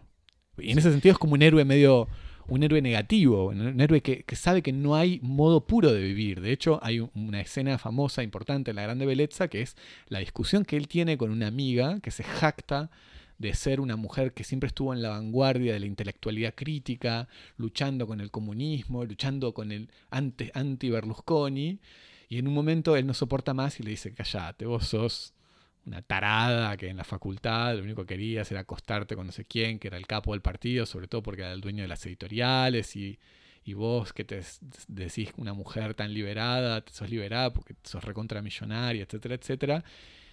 Y le dice como lo único que nos queda a nosotros es como tratar de vivir una vida lo menos miserable posible. En esta idea de que en el fondo la, el drama del héroe en estas, en estas historias es como cómo surfear un territorio de ruinas en donde todo está perdido. Y Roma, en ese sentido, me parece que es como es, esa especie de, de piso sobre el cual se construyen todos los fracasos. Nada que salga de eso puede, puede tener éxito. Y en ese sentido, me parece que hay una gran reflexión cultural y cinematográfica en donde Sorrentino se separa de, un cierto imaginario como providencialista, eh, hollywoodense, del futuro será mejor, eh, el, arte es, el arte es como el terreno de la sublimación de los sueños y las fantasías. No, estas películas son en alguna medida la construcción gloriosa de fracasos. Y entonces trabaja en esa, eh, ese es como su, campo, su campo de experimentación, Sí, me, encanta tu, optimismo. No, pero me parece que si no, no, se, voluntad. No, no, yo te entiende. Igual. Eh, no, no, entiendo esto que sí, de todos modos la Roma, que no es contradictorio, pero la Roma de la Grande Belleza era más los palacios renacentistas, que no deja de ser. No, no solamente. O sea, no solamente, pero bueno. Eh, tercer episodio. Eh, eh, poco sutil, el terremoto del Áquila que llega como un castigo divino. O sea, creo que le falta el cartel que diga esto es un castigo divino, pero es la consecuencia en el momento que Berlusconi después de una fiesta está solo y decide prender eh, eh, su volcán privado, su volcán artificial que tiene en la isla, que desde hace tanto eh, se lo viene prometiendo a todo el mundo, diciéndole la próxima vez que vengas vamos a prender el volcán, te voy a mostrar mi volcán. Activa el volcán, el volcán que explota eh, de manera casi decepcionante, igual como... Nada, no sé, cada uno verá la, metáfora sexual eh, que quiera. y al mismo tiempo empieza a temblar la campana de una iglesia y empieza a temblar toda la ciudad del Áquila, que como recordamos, un terremoto importante que destruyó esta ciudad cercana a, Roma, si no me equivoco. Eh, Berlusconi va al pueblo, va porque ya es eh, jefe de gobierno en realidad, va al pueblo, se tiene un encuentro con una señora que, salvo que quieras eh, detallar, nada, de vuelta la convence, se saca fotos, todo muy lindo, y la película termina... la convence. Eh, la, señora es el, soporte de una promesa. Ahí está, usa a la señora para sacarse una foto y, prometerle a, Italia, en realidad, su, que ocupa el lugar del que se, que, se espera de él, en el fondo, pero paso un poco rápido toda esta situación y la película termina con la escena de una grúa haciendo lo que le habían pedido a Berlusconi en su primera visita, que rescate al Cristo, al Jesús de la iglesia, y es una grúa levantando una escultura de Jesucristo, levantándolo en una manera extremadamente evidente o paralela al Cristo, a la estatua del Cristo que es llevada por el helicóptero en la apertura de la Dolce Vita. Y sacan la estatua frente a la mirada eh, absolutamente zombie del pueblo del Áquila, puesta frente a la cámara. Eh, y de vuelta es esta figura del Cristo, no sé siquiera si siendo rescatado, pero en esta, después de tanto exceso y tanta vanidad superficial de la vida de Berlusconi, este Cristo que sale de, las ruinas del Áquila, frente a este pueblo que es al mismo tiempo eh, pasivo, porque es literalmente gente parada, quieta, pues casi sin caras creo, porque hay poca luz, si mal no recuerdo, y al mismo tiempo en el fondo el loro del título también son ellos, los cómplices que, que compraron la, no sé, la mentira, pero sí, la, figura de Berlusconi. O sea, no sé, Javi, ¿cómo, ¿cuánto te conmovió ese, esa escena final? Sí, a ver, me parece que hay, dos cosas. Además de la eh, maldad, si querés, de mi descripción. no, no, pero me parece que hay dos cosas. Eh, mm, me parece que en, la película eh, el, efecto, si vos crees, de, del terremoto como, una, como un castigo divino, es un efecto que no tiene, que no tiene otro sentido que el sentido de mm, cómo, un líder transforma eh, la contingencia en relato. En, el sentido en el que, eh, y esto también, me parece, yo, yo, entiendo vos, cada, cada, cual piensa con sus bibliotecas, vos pensás en Marx, yo pienso en Maquiavelo. Eh, o en la Biblia. O en la Biblia. Me parece que, que acá es muy importante pensar justamente en, esa matriz en la cual siempre se interpreta, por ejemplo, la condición de emergencia y de, supervivencia de un líder como la, la, convergencia entre fortuna y virtud. Y, y, eso es porque hay en el pensamiento eh, maquiavélico de lo político, un gran rol dejado a la, contingencia, a las cosas que pueden ocurrir sin razón, porque en el mundo, en el fondo, es un mundo de contingencia y de sin razón.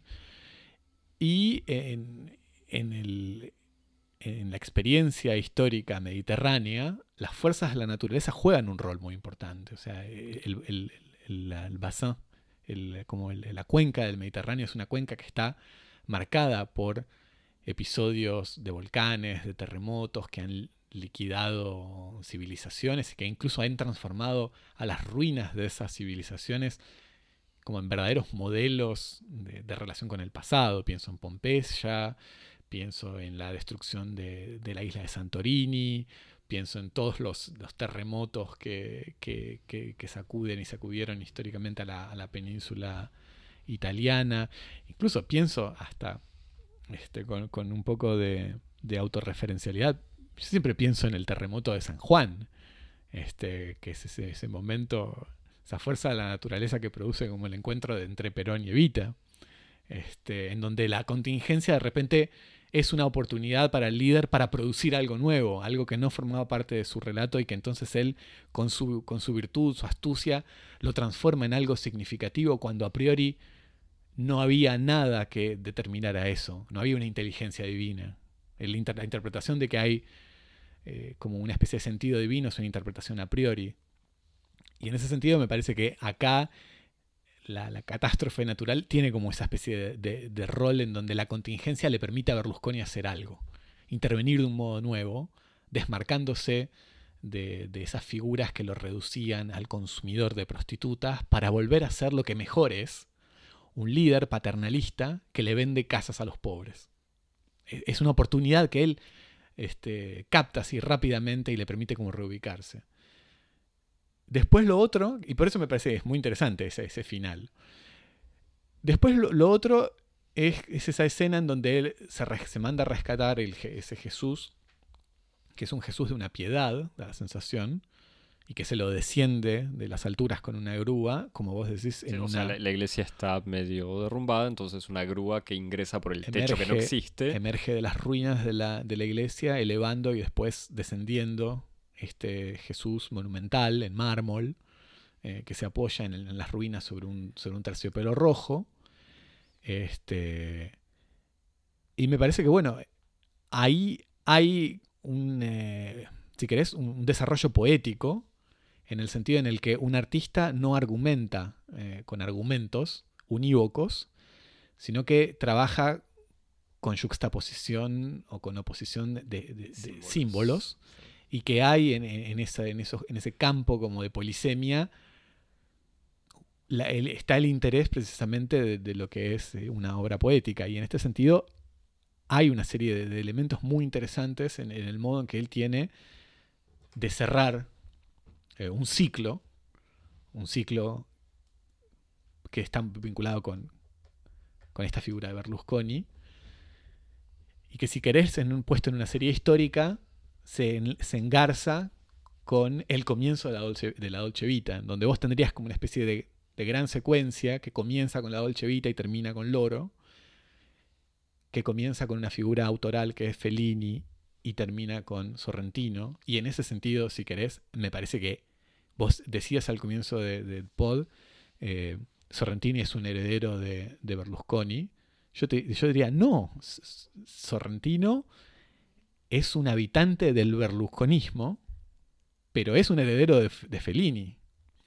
Y en ese sentido, eh, eh, la, secuencia es el risorgimento, eh, la, Italia en ruinas, una vez más en ruinas, siempre en ruinas, siempre arruinada, este, que está en este proceso de reconstrucción, Después de la guerra. embriagada con las promesas de la sociedad del consumo que le trae eh, la industrialización y el plan Marshall, industrialización que va a ser la preocupación radical de toda una intelectualidad que ya ve en esa época en, esa reconversión de, la Italia en el sistema capitalista el origen de todos sus males, como puede ser toda la, crítica que hace Pasolini eh, de la mercantilización y la industrialización de Italia.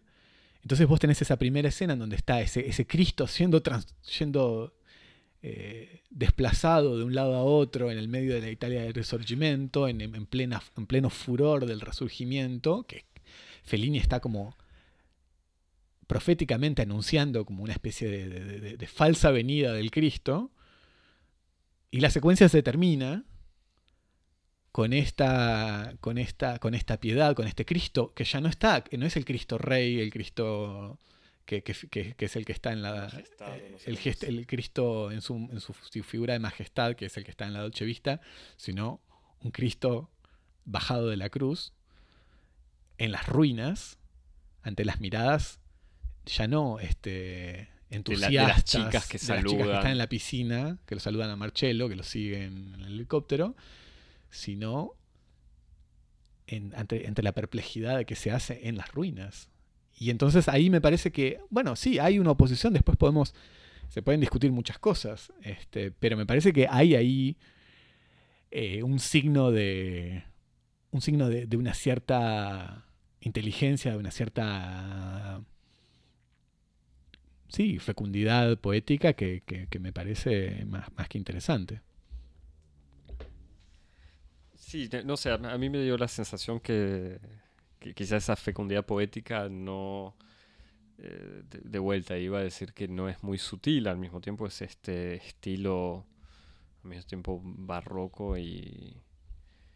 Sí, pero y me parece explícito que, de Sorrentino, así pero que me parece que sería- otra vez, y vuel- vuelvo a la, a la misma cuestión que cuando, cuando te decía antes de la cuestión de la vulgaridad, es que para, para Sorrentino la vulgaridad es una opción estética y política, porque él está de, de- de entrada negando la posibilidad de la sutileza como una opción, en tanto que la sutileza es, eh, digamos, el, producto de una cierta imaginación idealizante de la élite. La élite se imagina que ella puede ser pura a través del dominio de un cierto arte, que es el arte de la sutileza, de la elegancia. Sorrentino no cree en Bueno, eso, es no que- participa de ese Y elitismo. no, pero entonces esa, justamente ahí es donde yo creo que no, que, que se termina confundiendo demasiado Sorrentino y Berlusconi. a o sea, ver. que, que la fascinación. Bueno, absolutamente. No, pero o- otra vez, me parece que, eh, eh, y si querés como para personalizar un poco el, para personalizar un poco el, el diferendo, me parece que lo que vos, o sea, lo que a vos te molesta es que él tenga una oposición tan fundamental a la idea de, de la posibilidad de la pureza, de cualquier tipo de pureza. No, ah, y, sí, dale. Y lo que vos le, lo que vos le reclamás es la posibilidad de un horizonte de pureza, eh, que ya sea una pureza estética, una pureza política, hipotética, utópica, pero vos le estás cuestionando eso, y vos le estás cuestionando fundamentalmente eh, esta posición, que si querés es una posición realista, en donde él no opera con esas posiciones de pureza como posibles. Eh, sí, pero que en el fondo se traduce en este caso, me parece, como una especie de, de complicidad No, con el berlusconismo, una cosa de No, no. bueno, somos todos. no, no, no, no, no, porque es posible decirle, esto, no, y- es y que posible en el fondo La redención es puramente religiosa. no, es posible y que ver decirle con no. el alma de es- cada uno. No, me parece que, eh, a ver, la película muestra que es posible decirle no a Berlusconi. Tiene un precio. Del mismo modo que tiene un precio decirle que sí. Está bien, pero justamente te- el- el- ciertos personajes en la película le dicen que no. Sorrentino como autor eh, abraza completamente el, el- No el- entiendo, el ¿cuál- cuál- berlusconismo estéticamente en el fondo. Como justamente estos, vos decís estos ejemplos de, de decirle que no, serían la chica, y el futbolista y o la mujer. Eh, No, otra vez, no, es que justamente lo que pasa es que él no se eh, eh, si, si, si él quiere mostrar que decirle no, decir no implica una posición de impureza, él no se puede poner fuera, poner los pies fuera del plato. ¿Entendés? Sí, sí, sí, no me, me sigue sin convencerme, pero sí. O sea, entiendo lo que querés decir. A mí me- de vuelta igual lo que me, me sigue pasando con este cine es que no me, no me toca, o sea, no me... mm, No me conmueve en, todo sentido, no me siento... Eh, ¿Cómo se dice? Concerné, ya te había hecho la pregunta antes. Eh, no me parece... mm,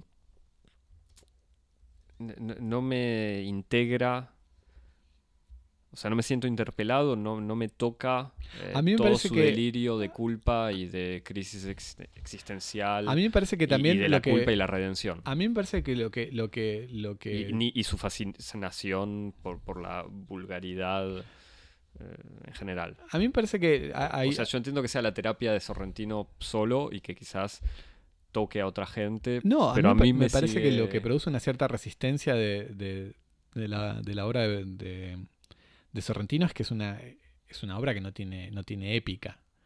Este, y en ese sentido, por eso sus personajes son fundamentalmente viejos o burgueses, en el sentido de que no tienen, no tienen nada que conquistar. No, no, no, no, es. eh, hace poco hablaba con alguien de esta película. Este, y, y le trataba de De- acordarme de, Del oro. del oro y de la grande belleza. Y trataba de acordarme de una película, mira, tendría que haberlo anotado para buscarlo bien, pero de una película, no es de los hermanos Dardenne, pero bueno, es una película muy linda que cuenta la esos dramas horribles europeos. Sí, que cuenta la historia de una, de una chica joven que no me acuerdo si, si no tiene trabajo, ¿qué? que pasa un verano con su abuela. eh, y su abuela es una señora muy mayor que tiene problemas de movilidad y como el- una chica que no tiene nada para hacer en la vida, su proyecto se transforma en hacerle un- una reforma de su baño.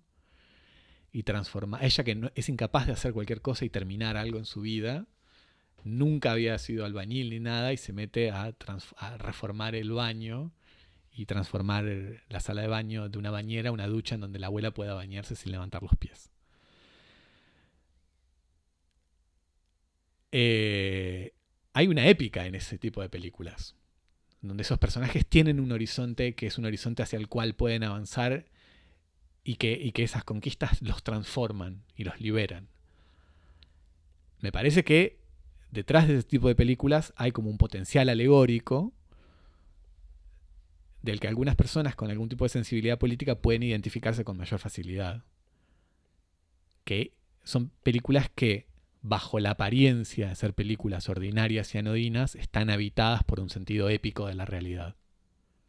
Inversamente, inversamente, estas películas, como las de Sorrentino, películas eh, que nadan en la exuberancia, en, todo lo que una mala utilización, y por esto quiero decir una utilización anglosajona del término, serían epic, serían como grandiosas en escala, eh, como decíamos, larger than life, como que enormes en sus medios y sus ambiciones, son películas que están desprovistas de épica, este, porque no tienen una relación épica con lo real.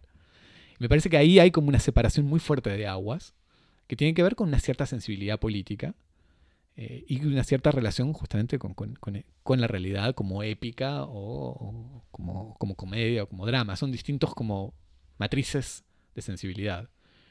Parece que eso es lo que hace que muchas personas rechacen las películas de, Sorrentino.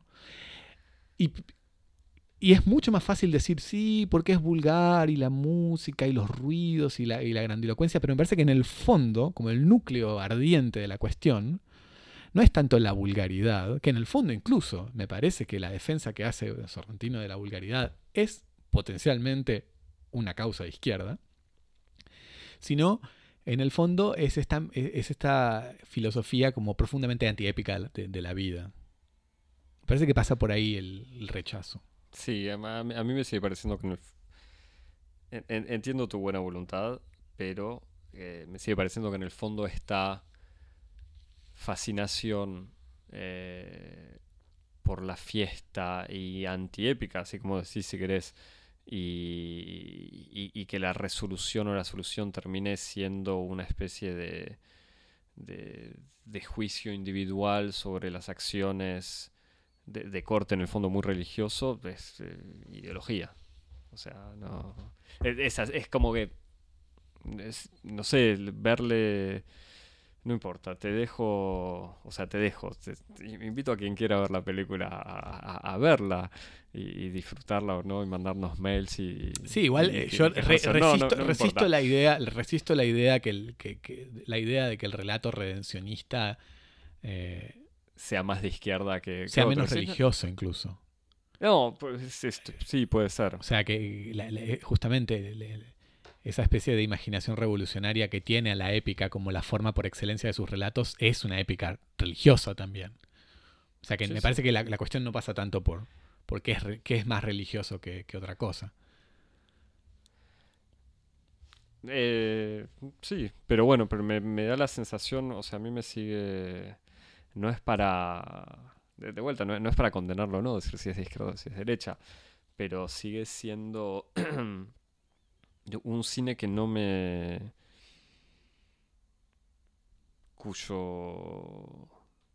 cuyo interés me parece que no me... Eh, o, cuyas obsesiones y, gestos y gustos y estética no como por ningún lado termina pues, atrapándome.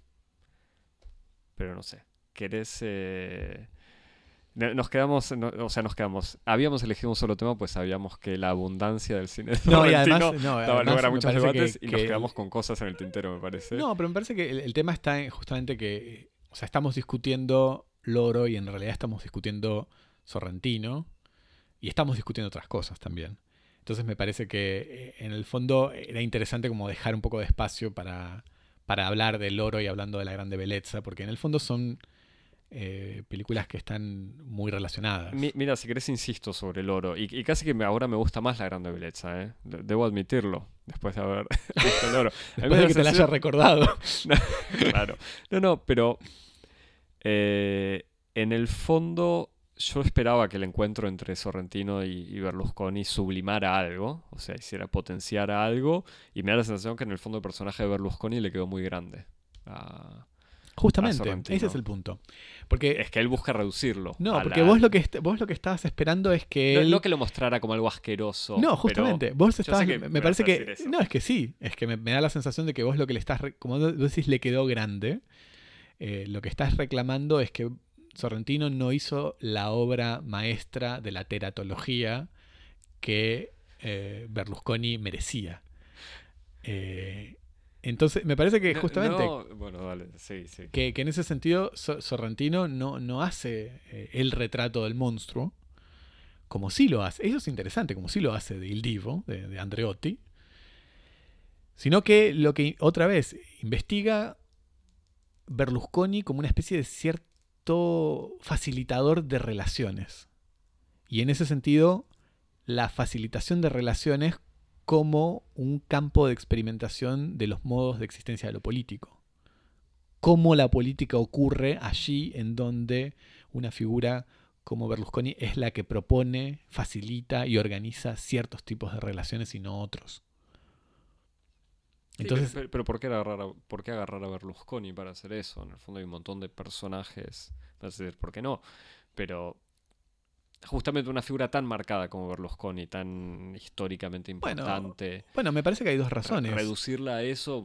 eh, Me parece que hay dos razones. Me parece que en el fondo hay una, una gran preocupación de ver en, ser, en Berlusconi y que esto es, en el fondo, la preocupación secreta del joven Papa, eh, de ver en Berlusconi mucho menos un monstruo que un episodio de, de una nueva secuencia que se abre, que es el resurgimiento de, de nuevas formas del totalitarismo en una época del capitalismo postindustrial. ¿Qué pasa eh, con estos líderes que en otro-. Exactamente, que en otro contexto hubieran, eh, en otro contexto más histórica y categorialmente fascistas, se hubieran valido de instrumentos como la militarización de la sociedad civil eh, o la organización de las juventudes en cuerpos corporativos. ¿Qué ocurre cuando ese tipo de liderazgos fascisantes están en otros eh, contextos de organización de la vida social, como por ejemplo la sociedad de masas? Y en ese sentido, me parece que Sorrentino se preocupa de, se preocupa de, de Berlusconi y está haciendo, de Berlu- está haciendo sobre Berlusconi una gran película sobre Trump también. Sí.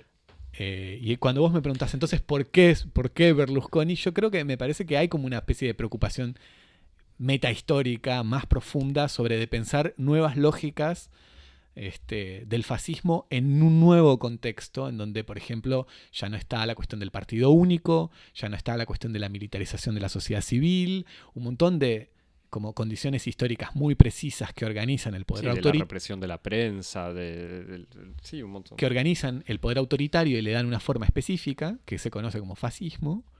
¿Qué pasa cuando ese tipo de, ese tipo de, régimen político se practica con otro tipo de instituciones y otros parámetros socioeconómicos? Sí, incluso la, comparación con Trump es casi explícita en muchos casos, en muchos momentos de las películas, muchas frases cuando le recuerdan a Berlusconi que él empezó su carrera de, en, en el mercado inmobiliario por un préstamo de millones de su padre, que él mismo en general Vinculados con la mafia. reducía, claro, vinculados con la Que mafia. entró en política para zafar de problemas judiciales, en fin. un, un montón de, de paralelismos con Trump, pero que en el fondo creo que no le hace bien a la... Uno ya está muy acostumbrado a la figura de Trump, que es tan ridícula que creo que termina haciendo que, el, que incluso el Berlusconi de Sorrentino parezca eh, demasiado humano y fino y... Pero bueno, no es otro... Sí, no, tema. seguro. Otra vez. Pero Eh, quizás lo, lo ayuda a salir de, de- de este análisis del monstruo, como vos estabas diciendo. Sí, O sea, lo humaniza. No, y sobre todo me parece que lo, lo- lo resitúa en, en otras coordenadas. O sea, eh, situándolo históricamente en Italia, en el personaje que existe, me parece que no es casual que, Berlus- que Sorrentino diga esta película está inspirada de Berlusconi, pero no es sobre Berlusconi, como si estuviera diciendo que en ese desplazamiento esa película quiere decir más de lo que aparenta decir. Eh, me parece que lo que hace es incluso resituar un cierto modo de pensar en los autoritarismos en una matriz que no sea una matriz norteamericana. Por ejemplo, que no piense la oposición al autoritarismo en términos de pureza, que es uno de los vicios que tiene el antitrampismo. Que está Trump, que es la suma de todos los males, la suma de todos los vicios, y el antitrampismo, que es la suma de todas las virtudes, la suma de la pureza, en un partage, en una separación de la política en términos morales. Y me parece que esta especie de, de, visión de la política, de la impureza, típicamente romana, si querés, italianizante, hay un modo de decir, no se puede entender la política si se la entiende en términos de casa de monstruos. Tiene que haber otra cosa que permita entender más profundamente cómo funciona en las formas más monstruosas el arte de gobernar el comportamiento de los otros. Parece que ahí hay como una especie de desplazamiento que hace que la película sea interesante, sea una reflexión interesante. ¿Querés eh, recomendar algo? No, pero, vos qué, te, parece? No, sí, sí, sí. como ya me parece que todos los oyentes de Cosmópolis lo saben, Javier. siempre es más interesante escucharte a vos comentar algo.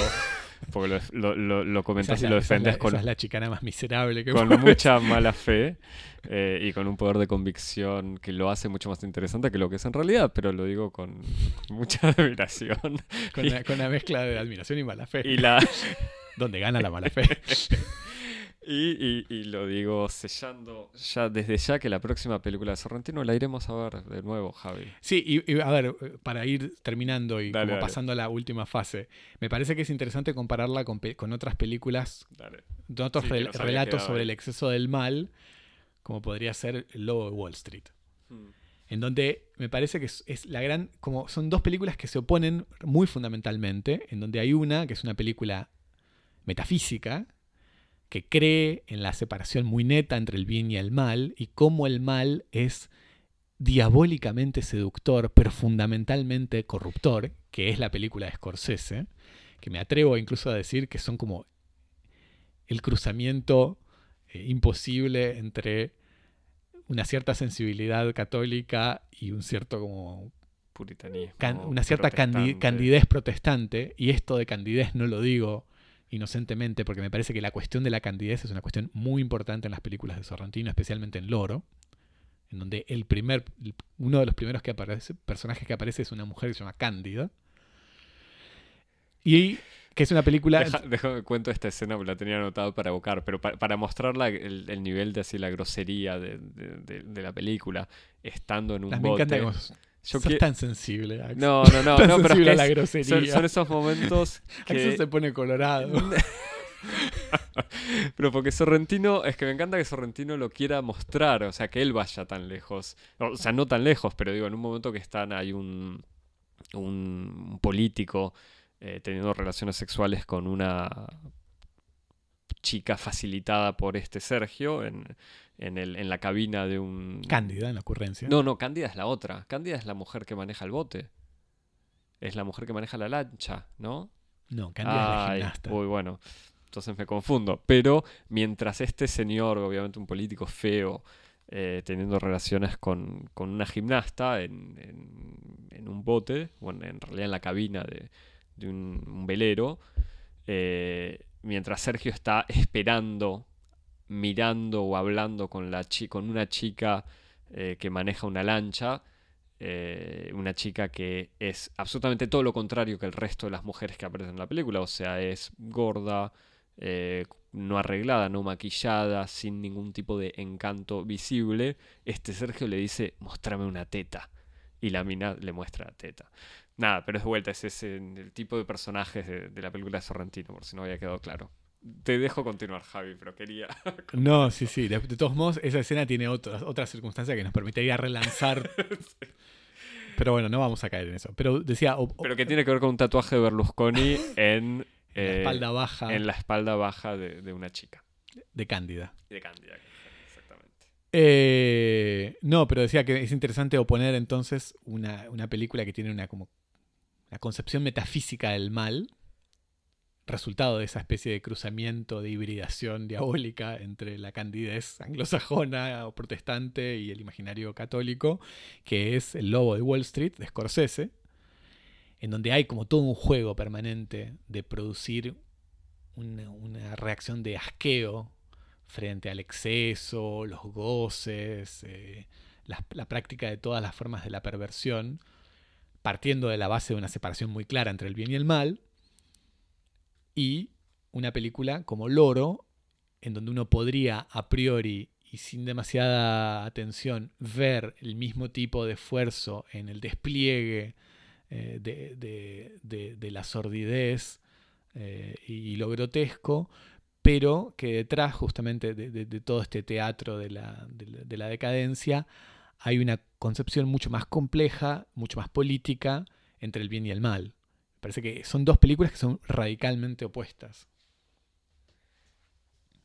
Sí, crees que a, mí, me sigue pareciendo que Sorrentino eh, si- sigue, que, ya no, no sé, po- porque mi- mis conocimientos teológicos no, no son lo suficientemente importantes pa- para, ver dónde está la, en, en dónde se juega la, diferencia entre los dos, entre Scorsese y, Sorrentino, pero me da la sensación que Scors- Scorsese, como bien decís, busca mostrar la diferencia entre el bien y el mal en, eh, la tierra, digamos, y mostrarla ahora, y Sorrentino todavía está en algo de, bueno, el más allá me dirá si estaba bien o estaba mal. Sí, bueno, para, hacer un mínimo comentario y hasta si querés un, relanzamiento de, de nuestros propios de- de nuestra propia biblioteca de Cosmópodis. Es la filosofía de la carne. Eh, esto está muy bien tratado en Les Aveux de la Chair de, de Foucault, de- libro del cual hablamos hace unos cuantos Este, estoy- episodios. chequeo ya mismo y te digo qué número de episodio. Pero para, para oponer, a- para oponer, si querés, la- las dos concepciones de, de lo carnal, en, en Scorsese, claramente hay como una carne buena y una carne mala. Como un sexo bueno y un sexo malo. Un sexo de las buenas intenciones y un sexo de las malas intenciones. Y uno sucio y el otro es puro. Mientras que en, las películas de Sorrentino, lo carnal es la, es- es la experiencia, si querés, universal de la impureza. La carne es lo impuro, es la existencia de lo humano en el compromiso, en la finitud, en el pecado. Entonces, para él, el mundo de, el mundo de la sexualidad, del hedonismo, de la fiesta, es como en alguna medida ese momento en donde no hay tal cosa como una experiencia de lo carnal en la pureza. Todos son pecadores. La cuestión es qué pasa después del pecado. Entonces me parece que ahí hay como dos posiciones que son en el fondo radicalmente distintas. Te, te- te- te lo acepto, Javi. Eh, Pero me parece que... no, otra- no, igual sí es, son es- muy en, en el la sentido en el que eso no, eso no agota, digo, esta cuestión no se agota en términos religiosos, si uno adhiere o no, sino que me parece que tiene que ver, por ejemplo, con una, con una dialéctica que existe entre la moral y la política en el fondo. Entre la metafísica y la política, entre el idealismo y el materialismo, si querés ponerlo en otros términos. Eh, esas, dos, esos dos, esas dos nociones de, lo carnal, en el fondo, son instanciaciones, son posibilidades de pensar eh, esas distintas concepciones entre el bien y el mal, entre una división entre el bien y el mal, entre la acción de lo justo y lo injusto. Me parece que no se agota simplemente, ah, es película de católicos, como estás así, haciendo tu, tu gesto con la mano. No, no, no, no estaba haciendo nada, no estaba haciendo nada. Eh, no, no digo que sea de católicos, pero me parece que la que la impronta eh, de la cuestión de la culpa y la salvación en el fondo sospecho que viene de ahí y, que- y- y sospecho que quizás por eso no me toca, porque no, no me siento eh, eh, concerné de vuelta, eh, incluido en el cielo cristiano. No, pero bueno, recen por mí. Eh, Vos crees en otros paraísos. No, no, no, Javi, no, no, o no sé en cuáles. En- claro, en un avenir mesiánico comunista. te... ¿Querés que te tire más así No, no, vos que en, qué, en qué- en- qué pensabas así? No, para recomendar. para pensar, sí, o para pensar la película con otras No, cosas. no, no, yo sigo, sigo leyendo en- entre mis notas, tenía que Sorrentino es una versión de Tinelli mejorada, pero creo que te dejo responderla a- en no voy a- privado en otro momento. No voy a responder a esas estupideces. Eh, no, no, no, a mí me parece que está, que, que, El día que, el día que Tinelli haga una película así, me, No, va, bueno, me va- bueno. me va a obligar a replantear seriamente mi idea sobre Tinelli. No, lo decía cuando te es- aviso. Yo había notado esto porque te lo había hecho con mucha maldad antes de empezar a grabar y te había, que, el día generado que una Tinelli haga respuesta. una gran película en donde se reivindique la filosofía de la historia de las películas de Torres Nilsson.